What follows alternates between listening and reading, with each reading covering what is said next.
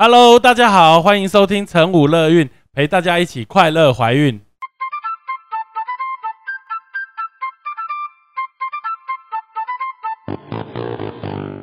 我们与来宾什么都聊，聊怀孕有的没的大小事，聊你的心情开心不开心。而聊这些最重要的是要让你知道，怀孕的你其实并不孤单，有成武乐运陪着你一起过哦。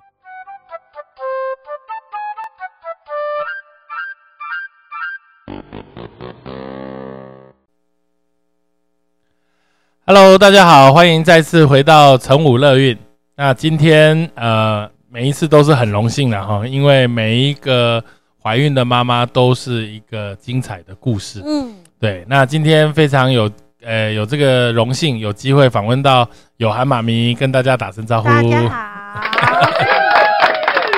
啊，有涵妈咪是我过去这几年来一个非常呃勇敢的。孕妈咪、孕妇哈，然后也是产妇，然后也变成算是一个相当好的朋友，因为她的故事实在也是很精彩哈。对，我我应该很开心吗？这么精彩的人生。对，这个东西就是呃，今天会跟大家分享的是她呃怀大宝、二宝的故事，然后这中间她还因为脑部。因为癫痫发现了有脑瘤，然后在怀孕前、怀孕中、怀孕后都有发作的现象，然后但是她还是很勇敢的生下了二宝。嗯，那这个过程中的整个心路历程是今天我们最主要要分享的。嗯，的故事。嗯，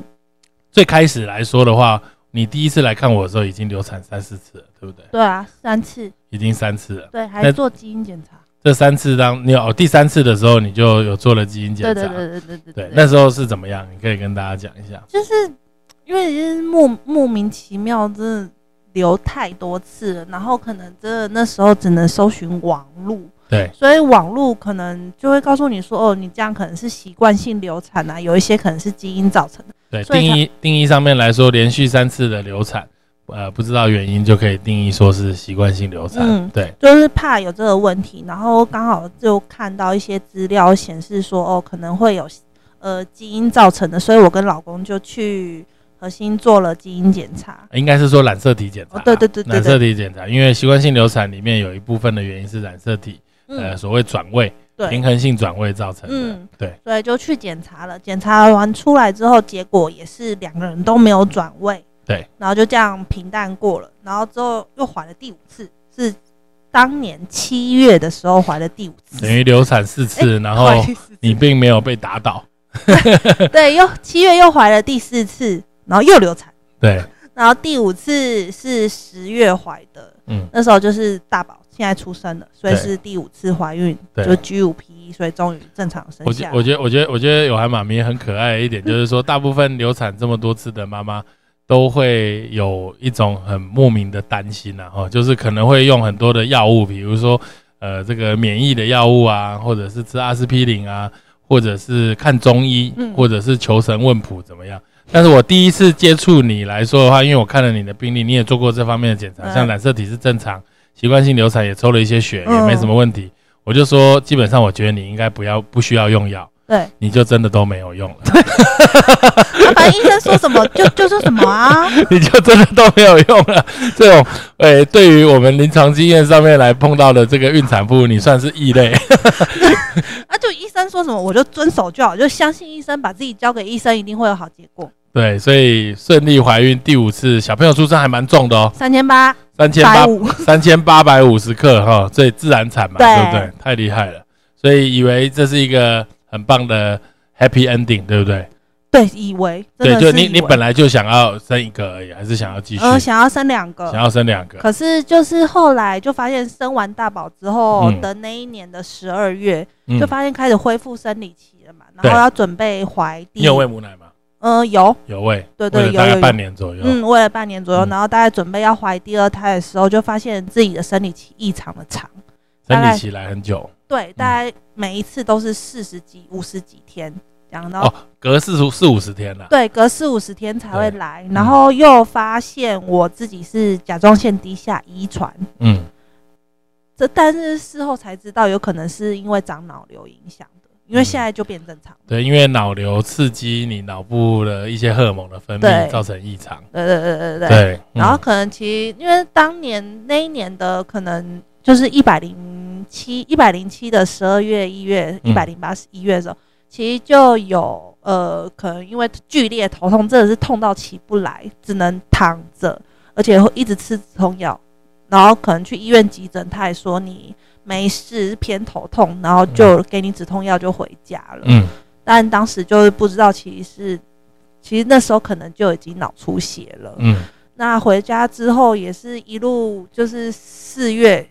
我记得是。所以你去急诊，他那时候也都没有给你做脑部，没有没有任何没有任何，大部分就是头痛吃了药有改善，他就请你回家。对对对对对对对。嗯，然后就四月的时候。呃，就那一年，呃，一百零八，一百零八的四月，我就又怀了第六胎，第六次怀孕，怀了第六次。然后之后五月五月中五月下旬，我就因为拔牙的关系，就是很幸运的发现脑出血这件事情，而且还蛮大片的。其实应该是很讶异啦，就是突然发现，因为拔牙是因为因为蜂窝性组织炎嘛，对，所以所以就是牙齿真的痛得很厉害，所以牙科帮你。你是牙科嘛？还是口腔外科？呃，去的时候牙科。牙科，然后因为就蜂窝性组织炎，所以拍了一个 X 光、CT，做了电脑断层。呃，就是呃，因为是我蜂窝性组织炎去挂急诊，嗯，然后呃出院之后隔天要回诊，但是那时候的住院医师坚持我一定要回诊某一个神经内科的医生，嗯，可是神经内科的医生检查发现怪怪，就请我去做 CT 的急件，嗯，然后等出来结果是一片。白白白的，就是脑里面就很明显看到有蛮多的出血。对，然后我当天又被收住院。我还记得，我是我第一个是打给我的指导教授。就你你那时候等于第六次怀孕已经流产了，对不对？对，已经流产，又流产这样子，但是你也不以为意，就流产就反正也不是没经验。对啊。但中间后来就突然发现脑大片出血，然后马上被紧急安排住院。对，又住院，然后做非常多的检查，因为他最后只剩下两个可能，一个就是。后面会提到的海绵窦血管瘤，然后跟一个恶性肿瘤，嗯，就两种机会，然后最后做了很多检查才确诊是海绵窦血管瘤，嗯，然后就确诊之后，其实应该是差不多，可能是我癫后来癫痫，就六月中的时候癫痫发作，嗯，发作之后就等于血管流出血了，才会引起癫痫。对，海绵窦的位置事实上是在脑的很深部的地方。对，其实你那时候看了好几个医院哈，就是转来转去，转来转去，没有没有没有医师敢开。对，就是因为可能受损，可能像语言区会受损，嗯，然后可能记忆记有一部分的记忆也会消失。不不论是现在我可能肢体动作有问题，可是就是他们觉得交换的代价太大了，能不开就不开。嗯，可是。最后没办法，因为癫痫发作，而且出血又更大片，对，又更大片，所以已经就到处送送医院。因为我发现我老公是用我的手机叫救护车，因为他传给我讯息，传给我，然后就就到转到台大那。台大也没有开，后来又又转去别的医院，然后可能四天后我就就开刀了。后来转去再再隆肿手术，对，在隆肿手术，手术完之后再过两个礼拜，哎，而且你开刀的时候是你小孩子大宝刚好一岁的时候，对，哇，这个真的是一岁，这一年来就是风云变色。从你去看了牙齿诊断蜂窝性组织炎，组蜂蜂窝性组织炎之后，就整个就是完全就变了调。对，就是我人生中最大的低潮，大概就是现在，应该是应该是刚开刚发现脑出血的时候，现在已经可能比之前那时候好一点。对啊，对啊，对啊，那时候刚发现开脑的时候，真的实在是，嗯，这这这从从来没有想过会发生。而且而且你说老实话，开脑会不会醒来，其实都不知道。不知道啊，而且你进去的时候，就是反正就是全身被脱掉。然后把把你包起来，然后滚进一个玻璃门进去，然后你会经过非常多的手术房，然后他会跟你确认你的名字啊、生日、身份证，嗯，然后有哪今天有哪些亲友陪你来啊，嗯，然后进去之后，然后就你就看到一堆护理师，然后麻醉医师，然后在那边架机器，然后就说要请你睡着了，可是再醒来就六个小时之后，就醒来就已经手术完了，对。然后对啊头头痛的要死你。你接接受第一次手术的时候，你有没有觉得那个仪式感很像要跟你说再见的那种感觉？我光听起来我就觉得很恐怖啊。对啊，对，这也是我生二宝为什么我会在剖腹产台上面大崩，溃崩对溃，也是因为这样，对啊，就觉得怎么怎么怎么又来了？对，所以你手术完之后，会不会发现醒来之后，你那时候的感觉，我说我醒来了，可是那时候被插那个呼吸器，气那个插管，对，被插管，然后很难过，很想吐，然后口水吞不进去，然后就一直在想办法发发出声音，做动作，让里面的那个知道你醒来了。，对，知道我醒来要帮我把那个呼那个呃插管的那个管拔出来，嗯不然那真的很痛苦。嗯。然后可是你手术前其实事实上是没有很多的症状，除了头痛之外第一。次第一次其实真的没有没有什么症状可，是你手术完之后，你就变得复视，对不对？呃，是第二次哦第二次手术前，呃所以第一次第一次手术完之后，基本上你算是完全恢复，对，基本上就没有什就么从头到尾都没有什么感觉不一样。对对，只有可能指尖有一点麻麻的，就这样而已。但是就你第一次个手术跟第二次手术大概只有间隔一个月，一个月，对，就因为一个月是六月二十七，一个是八月一号。记得非常清楚。一个月第二次再发现的时候，那时候是变成眼睛有复视嘛，对然后走路也都变得没那么稳，对，所以在照片子的时候发现就是又有出血，血。所以要再开刀进去，要把手术的血块清掉。对，因为我先住了加护病房住了五天嘛，嗯然后才开刀，对而且在这中间，你又发现了一件事，还又又怀第七胎了。这中间竟然在这种状况下，她又怀孕了。这这这真的不知道哎、因为其实应该是我在开第一次刀的时候，其实那时候就已经怀孕了，然后一哦，对对对，这样应该是哦，没错，对对对。对对对对。然后第二第二次开完，哎、第二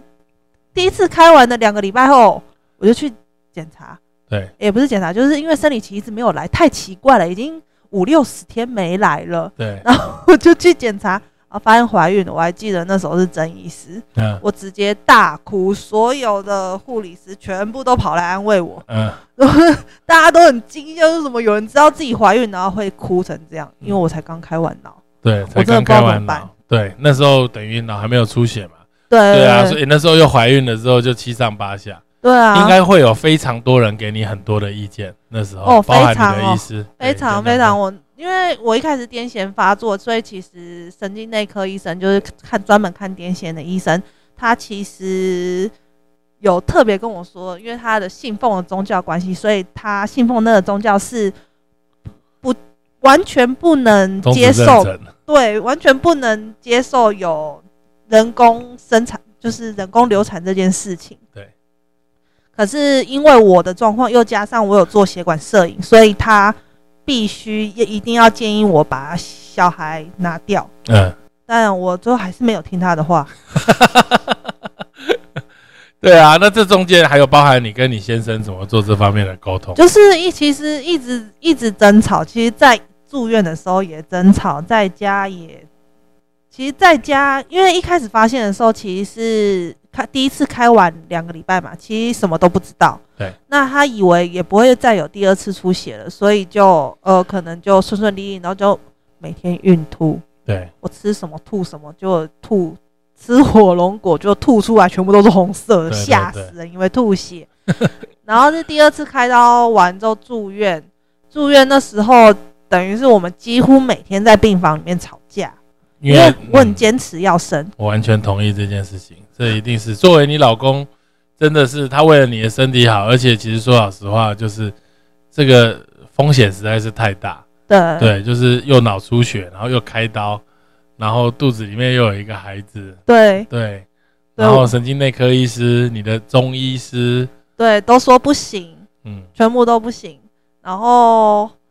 我还记得我第二次开刀的时候，会诊超级多科，我嗯妇产科也来了，眼科也来了，然后麻醉科也来了。什么嗯都来了，然后我进开刀房的那一刻，是全部的人都围在我旁边。又又跟第一胎第一次手术的时候那种仪式感很重，对，很恐怖。哦，那个是还是进开刀房的的大门的那一刹那，就有一堆人围在你身边，然后跟你说：“哦，因为现在有怀孕的状况，所以我们可能注射药物会不一样，就是选孕妇可以使用的，然后药物也是，然后过程会怎么监测，然后哒哒哒哒哒解释了一大堆，嗯，呃，最后还是被送进去了啦。他解释完，我还是被送进去了，还有有没有什么差？对啊，跟老公吵，其实跟老公吵，就是因为。每个人都跟他说很危险，嗯，那也是我们最后就呃想说，那就出院的那一天，然后就直接问神经外科的医生，我到底可不可以怀孕？嗯，问了，结果就神经外科竟然说，哦，那不过就是三趴的几率嘛，啊，跟一般人的一样啊，也没有说不能生啊，多注意就好了啦。所以当天我又冲去核心领妈妈手册。因为本来就是排那一天要领妈妈手册，我还打电话去取消挂号，然后后来又打电话去说，哎，我临时今天要出院，所以我要去领妈妈手册。嗯，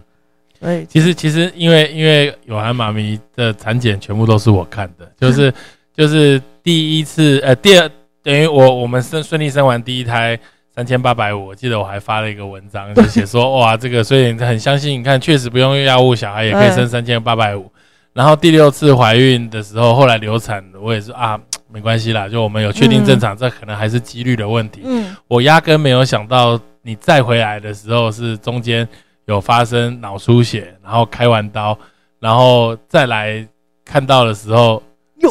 不是是有心跳，然后你那时候问说要不要生，我就说这个让你决定。不过大部分人可能会考虑拿掉，但中间你再回来的时候，就是来领妈妈手册那一天，中间又开了一次刀。我真的是要昏倒了，怎么会有这种事？然后开了一次，而且都是开脑哦，就是然后因为你第二次回来的状况，并不像以前我认识的你，就是因为你眼睛有复视，所以其实你走路其实是非常的晕，对，所以都是你老公推轮椅。推你进来这样子，对，就是因为你知道，就是因为我都是看产科，所以坐轮椅进来的妈咪是非常是非常少见的，对对对，但是这种状况下，你还是坚持的。就是就是一种信念，就是说你觉得你可以把小孩生下来。对，有也有可能是因为我之前真的留太多次，然后可能你想尽一切办法要把它留住，可是他还是留不住。对你那时候有讲一句话，就是说他有心跳，哎，我然后就是那么多次好好的状况下他都没心跳，但是这次经过了两次手术，他还好好的有心跳。对啊，他还好好的在，代表他就是想来啊，那你为什么不让他来嘞？他就想，他就想来到这个世界上，而且我们都努力这么多次了，那为什么不好好把握这个小朋友？他有强强韧的生命力啊，那那就好好把他保留下来，好好照顾他就好。你有你有考虑到说这样子的一个决定，有可能在这怀孕的过程中，甚至会影响到你的生命吗？其实没有，哎，就很正向的，就啊就好。就没了，就看医生哦，复健哦，哦哦，反正每个礼拜都复健，每个礼拜都要看医生嘛。对，就每个礼拜都去啊。我觉得，我觉得，我觉得你遇到一个非常非常好的老公，就是 感谢他。对啊，对啊，因为我我我们产检的过程中，几乎每一次都是你老公陪你的。对，因为你老公其实很安静，但是你老公每一次我跟他对谈的当中，他问的问题或者是是。关心你的程度，我觉得是是无人可比拟的。他应该最最多话那一次，应该就是揭晓性别的那一次，因为他对于 怎么又是男生，他很想要女儿。他现在看到别人的女儿，就还是会很羡慕。对，可我不可能再生第三胎了，没办法，就是这样这样冒险。对，因为那时候是就是出乎意料的来了，你不会想要把它。拿掉，对啊，但是现在的这样子的身体状况，确实是怀孕对你来说是风险太大的对，风险太大，因为而而且我其实半边都没有什么知觉。对，你要看妈妈现在这样左右手都很好，她一手是麻的，其实是没有感觉的。对我脸也是麻的，就是碰你都是你不知道有东西碰你。对，我不知道有东西。所以我那时候有跟你说，你要很小心，要穿包鞋。对 对，不要穿拖鞋，等下被铁钉戳到都不知道。对。可能要要穿钢头鞋什么之类的，对对对，就是其实搓就就就只有麻感而已。这个是手术过后的后遗症。对对对，就是神经的感觉错乱。嗯，就是没没没办法，就是希望哪天他会变好，或是怎样，这就只能希望。对啊，这个怀孕也不是说这么顺利，就这样就就继续把第二胎生下来了。嗯五个多月的时候又发生了一些状况。哦，对啊，因为五个多月的时候，呃，我因为可能跟家人去苗栗，然后就被蚊虫叮咬，之后就反复发烧，就几乎是每天每天烧，每天只要太阳，我也我觉得很奇怪，就只要日落就开始发烧，然后一路烧烧烧烧烧了两个礼拜。之后，我老公觉得不太对劲，因为我也觉得不太对劲，所以我们烧了两个礼拜才发现不太对劲。你跟你老公也是很神经很大条。啊，神经因为你开过刀走比较慢。对。啊，我我就我就没有想那么多，我反正就想说，哦，可能就是我的抵抗力，因为我不能吃很多药嘛，因为我现在吃太多药了，我什么药其实基本上我都不太吃，可能身体又怀孕的状况，对。嗯所以其实根本就不会想那么多，想说哦，可能就只是一般的过敏，然后发烧，或者是我真的感冒很严重，然后就一直发烧，谁都不会想到。然后我们就去看了感染科，嗯，就去看了感染科，然后当天也是龙总嘛，啊，对，也是龙总，因嗯。为就怕有任何的问题，所以我们嗯现在全部的医生都改到龙总看，嗯。然后怕呃，就是就去看了感染科，然后当天医生就叫我们去抽血，嗯。隔天回来看报告，我还记得是礼拜六，礼嗯，拜六就去看报告，然后就被医生抓住院。叫你住院了，对，他说不明原因发烧，但是白血球值非常高，嗯。然后也有一些脾脏肿大啊、肝脏肿大的问题，所以立刻，因为我又是孕妇，所以立刻就抓住院，嗯。住在感染科病房。嗯然后住，然后也是每天就每天都每天都抽非常多血，就是那种大因为基本上查不到原因嘛，所以才会在那边一直查。对，一直查一直查一直查，然后差不多经过一个礼拜，我还记得我在医院度过了我的结婚周年。结婚不止 一周年，然后两三周年了啦。对，就是就是四四周周年年的时候，四周年的时候，嗯然后就去，然后好不容易最后查出来是巨细胞病毒感染，巨细胞病毒感对，然后就开始又会了每科很多科，尤其是妇产科，嗯。而且那时候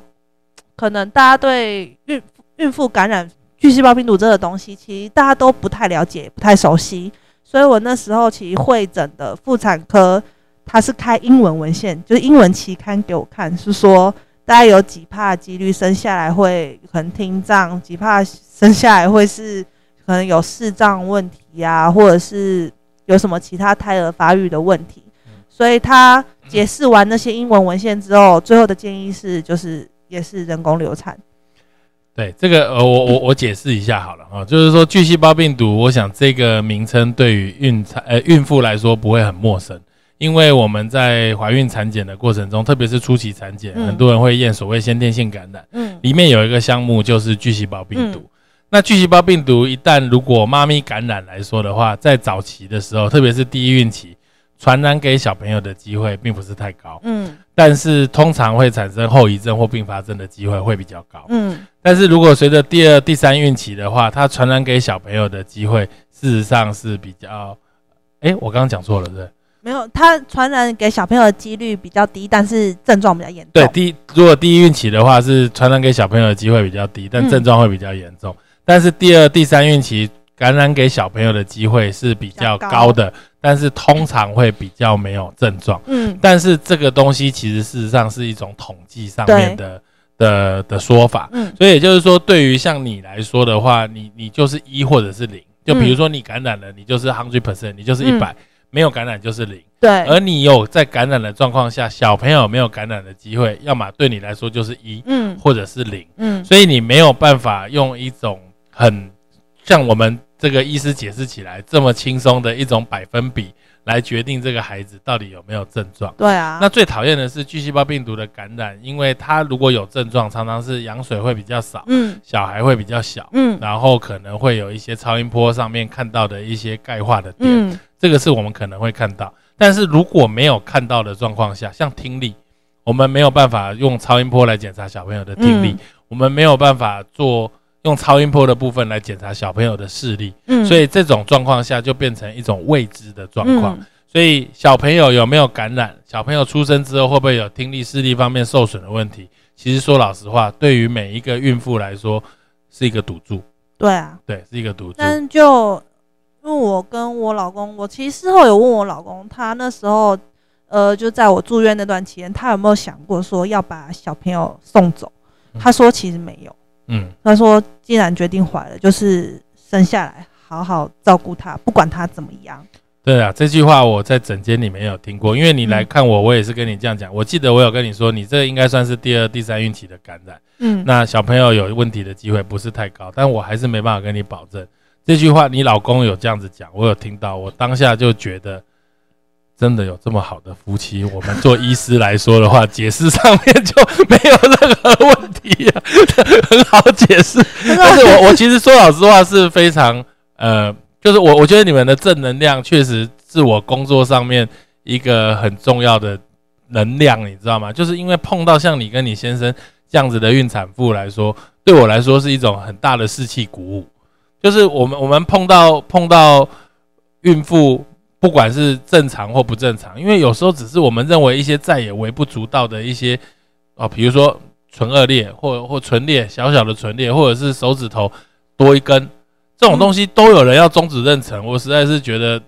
我我无法接受。那但是这种东西你就会觉得很很沮丧啊，就是说啊，我跟你花了这么多时间解释，它其实真的没关系。那那你你竟然连一点机会都不给孩子？那像碰到你们这种，就是我我觉得我必须要花不用很长解释，我我必须要花很长时间解释的，哎、啊，就这样，三分钟都不用解释，因为爸爸妈妈已经都准备的很好了，不用解释啊，就就就就就就决定就继续嘛，对啊，就继继续嘛。。你怎么知道？为什么不给他一个机会？啊，他就好好的在肚子里面啊，就没有怎样啊，检查都没有问题对啊。，这又让我想到许文明医师，就台大的小儿外科许文明医师讲过的话，就是我们常常会在怀孕的孕妇，因为多了一个选择的机会，所以我们常常会以几率来跟爸爸妈妈解释说，嗯哎、你这小孩子有几 percent 的机会会怎样，几 percent 的机会会怎样。但是许医师就说，你不要帮孩子决定几率，他自己会决定。嗯，就是也就是说，你如果手术成功，那他你对于你来说就是一；如果手术不成功，对你来说就是零。但是你至少没有遗憾。我真的觉得这句话非常的好。对啊，就是小朋友自己决定啊。所以嗯我那时候可能第二次开刀，跟我跟我老公讲也是这样，他都已经决定他要我今而且心跳还在那边跳的好好对。他好好的啊，他我那时候真的是用这个理由跟他吵，他都已经自己决定这时候要来。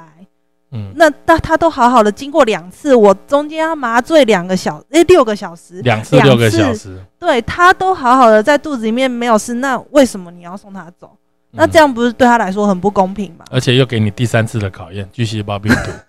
对，对，他有第三次，但是第三次的考验，你跟你先生就非常的果断了。对啊，就一致就是这样。嗯而且我记得那时候还是呃荣总的感染科主治医生，就是就直接让我来找陈武，就嗯确认这个事情真的没问题的话，嗯那那就就不用终止妊娠。嗯然后他床位还是先帮我留着，然后他真的有在打电话追踪我说到底我最后的决定是怎么样，我就跟他说继续留着，所以我不会回去住院。哦，他就说好龙总的妇，产科医师啊，哎，龙总的感染哦，龙总的感染科医师，对，他就对他就不帮我留。嗯然后就就确定我就就继续怀孕，就这样嗯一路到最后。只是我后来又被 又被转去协议肿瘤科，啊 就是怀孕哦这件事情会让我们的白血球会产生很多奇奇怪怪的形态的白血球，这个是有可能，因为有含妈咪她真的是一波五六折，不是一波三折，她中间又被怀疑说是白血病，然后又去住到血液肿瘤科对，然后又做了有有做那个吗？脊椎穿刺吗？没还没，就是先还先验血嘛。就是我那时候那一次产检有问你说我到底是嗯到底会不会是白血病？那白血病可以生小孩吗？会遗传给小孩吗？嗯我就问了一大堆问题，可是嗯你就跟我保证说你绝对不可能是白血病。对，绝对不可能，怎么可能会发生这种事？绝对不可能。对啊，所以然后就好好，呃，不是白血病，那就好，反正就所有要做的检查都做嘛，都做做完，哎，最后就就真的生下来，那生下来就是回血液肿瘤科继续，就最后一次抽血最终，哎，白血球真的就降低了，就正常了。哈，对，降低了之后呢，医生就他他也不知道怎么办，他就只跟我说，那你这次还要打补血针吗？他可能自己也无法圆场。对，因为可能他们，因为毕竟他们不是产科或是孕妇妇产科的，他可能真的不知道，嗯可能怀孕就会让你的白血球变得非常高，就是一个不正常的数字。然后我有回去查大宝当时的状况，确实大宝怀孕的时候，我们那时候也是破万，嗯所以对我来说，可能可能怀孕就是一个外来物。对，这个没有错。而且其实事实上，为什么我会对于这样子的数字会很敏感，然后也会觉得其实事实上是正常，因为像你像你是习惯性流产的异类了。你的妈，你的这个状况，就是说，因为你习惯性流产，然后你又碰到白血球高，这个其实对于很多的妈咪，她的经验就是，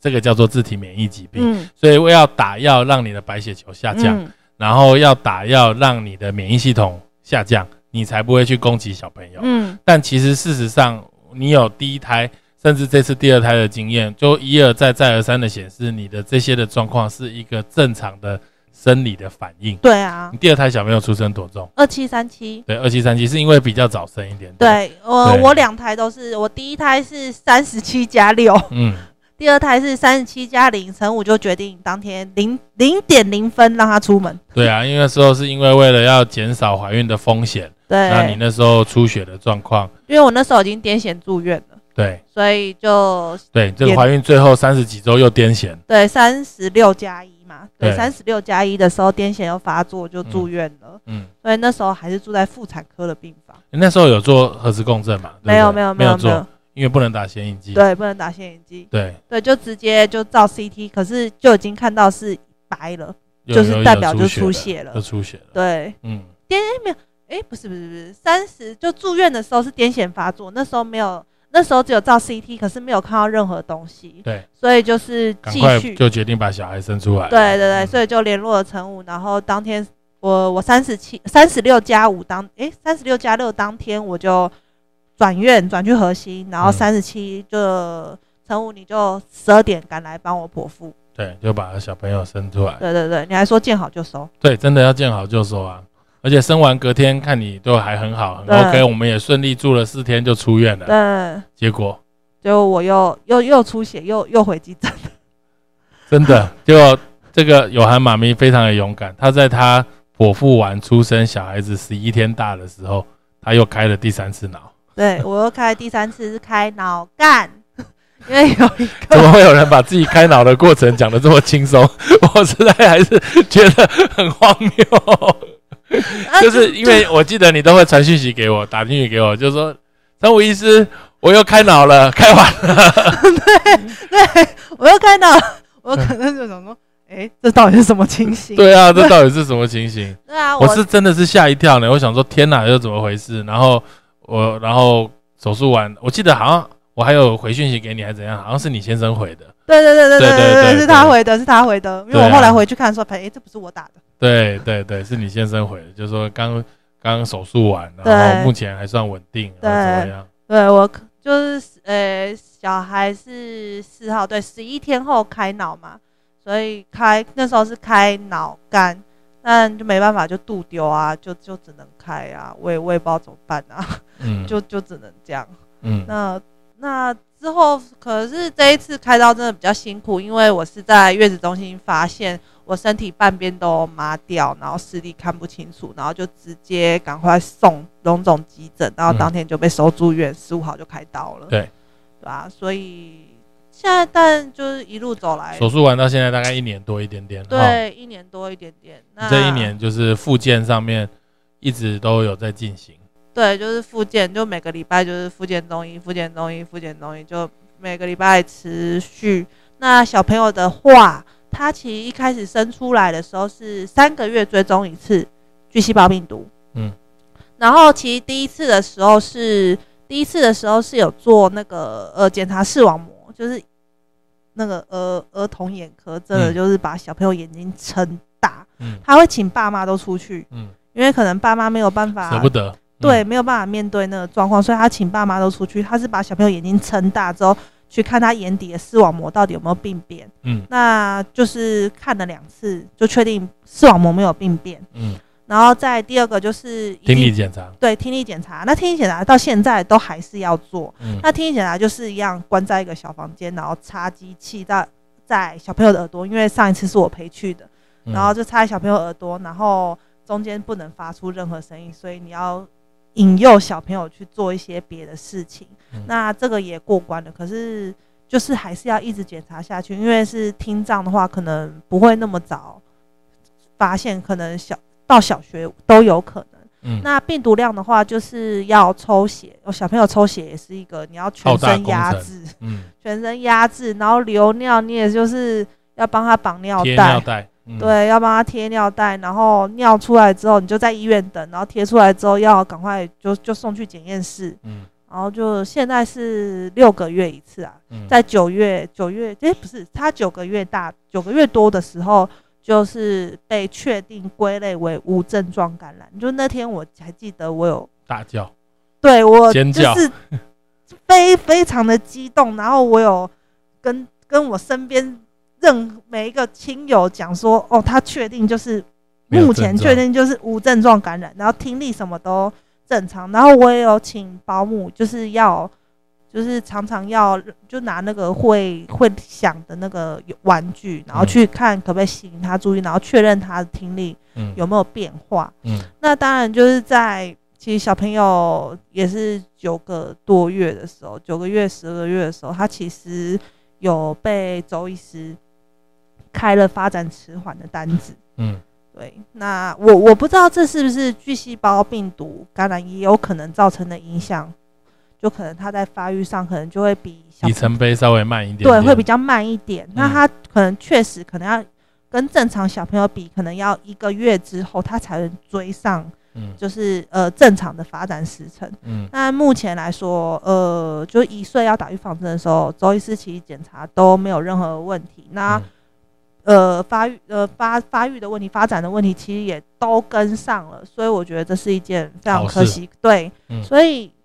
任就是每个妈妈就是在面对自己小朋友可能有任何状况的时候，其实你不能比小朋友，你不能先让自己有悲观的崩溃念头。你可能可以一下，可是你还是要想，这是你的孩子，你你总是要照顾他长大。嗯那当然就是呃，巨细胞病毒这件事情，那我后来其实自己有拍成一个说明影片，嗯。那有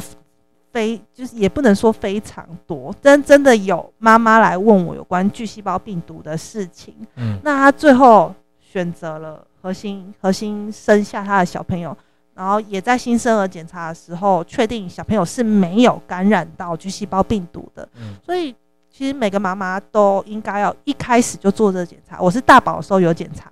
但二宝的时候太突然了，根本嗯来不及检查，嗯所以二宝的时候我没有检查，那那自己就中了。嗯，那这跟有没有检查会不会中其实也没有关系。对，就是我我觉得不管有没有检查，或者是就是每个人在面对一个疾病的状况下，而且这个疾病甚至还是一个未知的状况下，用什么样的态度去面对它？因为我我常常会听到很多妈咪讲，就是说，像像你说小朋友出生了，你就面对嘛，你就继续这样子走，继续呃该做的治疗该怎么样，我都会全心全意的照顾他。但我不知道为什么这样子的心态，把它摆到产前的时候，就会很多人立刻变得很犹豫，就是因为你多了一个选择的机会，好像有没有全心照顾他这件事情就会被摆在后面。对啊，可是我觉得这个，我我我其实这个还是一个很难化解的一个点。很难呢、他他可能可能产就是小朋友的爸妈本身也要面对非常多亲友的压力，因为我当时其实也有面对这个压力，嗯。但就像我之前讲的，陈武就说就是不要听，嗯。不要听也不就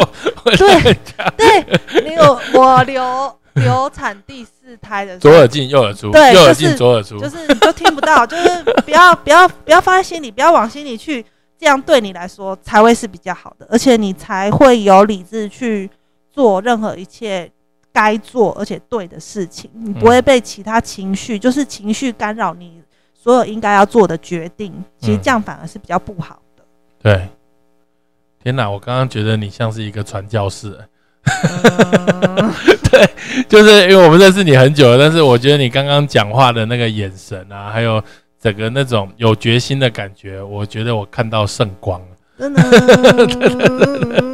真的啊！但你中间生完之后，小朋友现在这样子，你完全没有后悔生下他，我没有后悔生下他，可是呃，但是我必须要老实说，就是其中间可能就产后六七个月的时候，其实我有确诊得忧郁症，嗯。对，那我也有一直在服药，嗯，那现在但是那时候可能不是因为小朋友的关系，而是因为你自己脑部的这个有可能是我自己状况。对，有可能是我自己的关系，加上小朋友他，因为那时候真的太不确定了，也没有被确定说他是属于无症状感染，就是要一直看医生，然后也很怕他真的就呃发展有问题。嗯那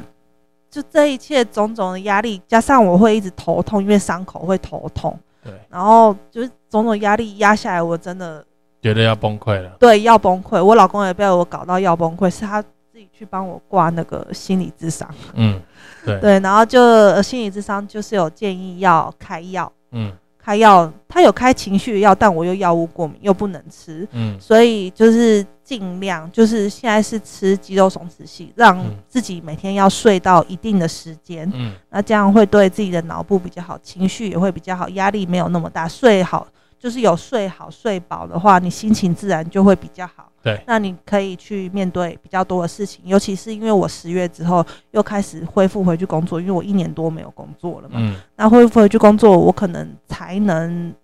有那个力量去面对小孩，加上面对工作的事情。还要面对自己的病况，对，还还要面对我，我是没有想到自己的病况，我真的没有想到我自己。真的是太伟大了。嗯，唉，就只能就是以后也是只能走一步算一步，嗯，只能这样。对，这个脑部的这个疾病在于你现在的身体，它其实是有后遗症的啊。，对就是你现在看我就变成两倍大，对不对对？有一点复式，乘五变乘十，对，乘十 然后侧边半边会比较麻，没有知觉，对没有痛觉啦，应该对，是说也没有痛觉，对，没有没有，呃，应该说只剩下痛，除了痛之外，我其他都感觉不到。嗯，然后走路也走路也有问题嘛，所以就要一直复健。这我我我这半年多来看你，我觉得已经进步非常非常的多了。就是从那个是产检的过程到现在，然后你整个活动这些东西都已经看起来像正常人。其实我必须说实话，如果不讲，你基本上是一个正常人。对我可能站在那边，你也不会发现我怎么样。对，没有错，对啊，而且你还是现在有两个孩子嘛，两个儿子，对两不对？失控的儿子，失控的儿子，你会让你那个二宝知道说，将来他大一点的时候，让他知道你在他